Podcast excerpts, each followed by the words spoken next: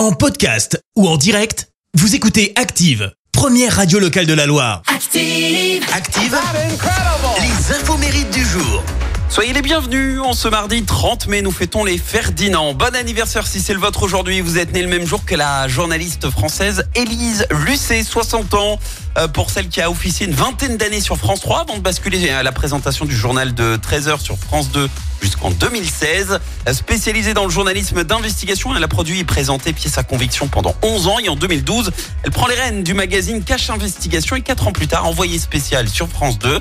Et son salaire a fuité malgré elle, mais elle a confirmé une rémunération estimée à la louche à 25 000 euros par mois. C'est variable selon, euh, selon les mois.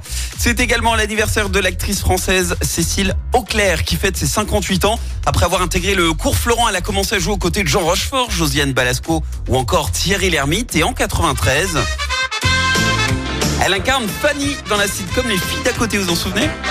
Sa carrière décolle et elle enchaîne avec deux autres séries à succès, Père et Mère en 2001, puis Plus belle la vie en 2006, où elle devient la commissaire Vera.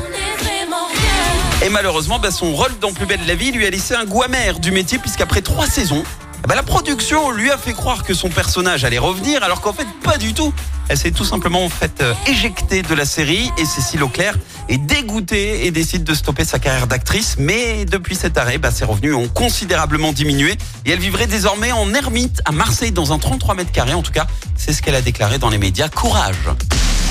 La citation du jour. Ce matin, je vous ai choisi la citation de l'humoriste et scénariste français Guy Bedos. Écoutez. À la télé, jusqu'à 50 ans, on fait des émissions. Après, on fait des archives. Merci, vous avez écouté Active Radio, la première radio locale de la Loire. Active.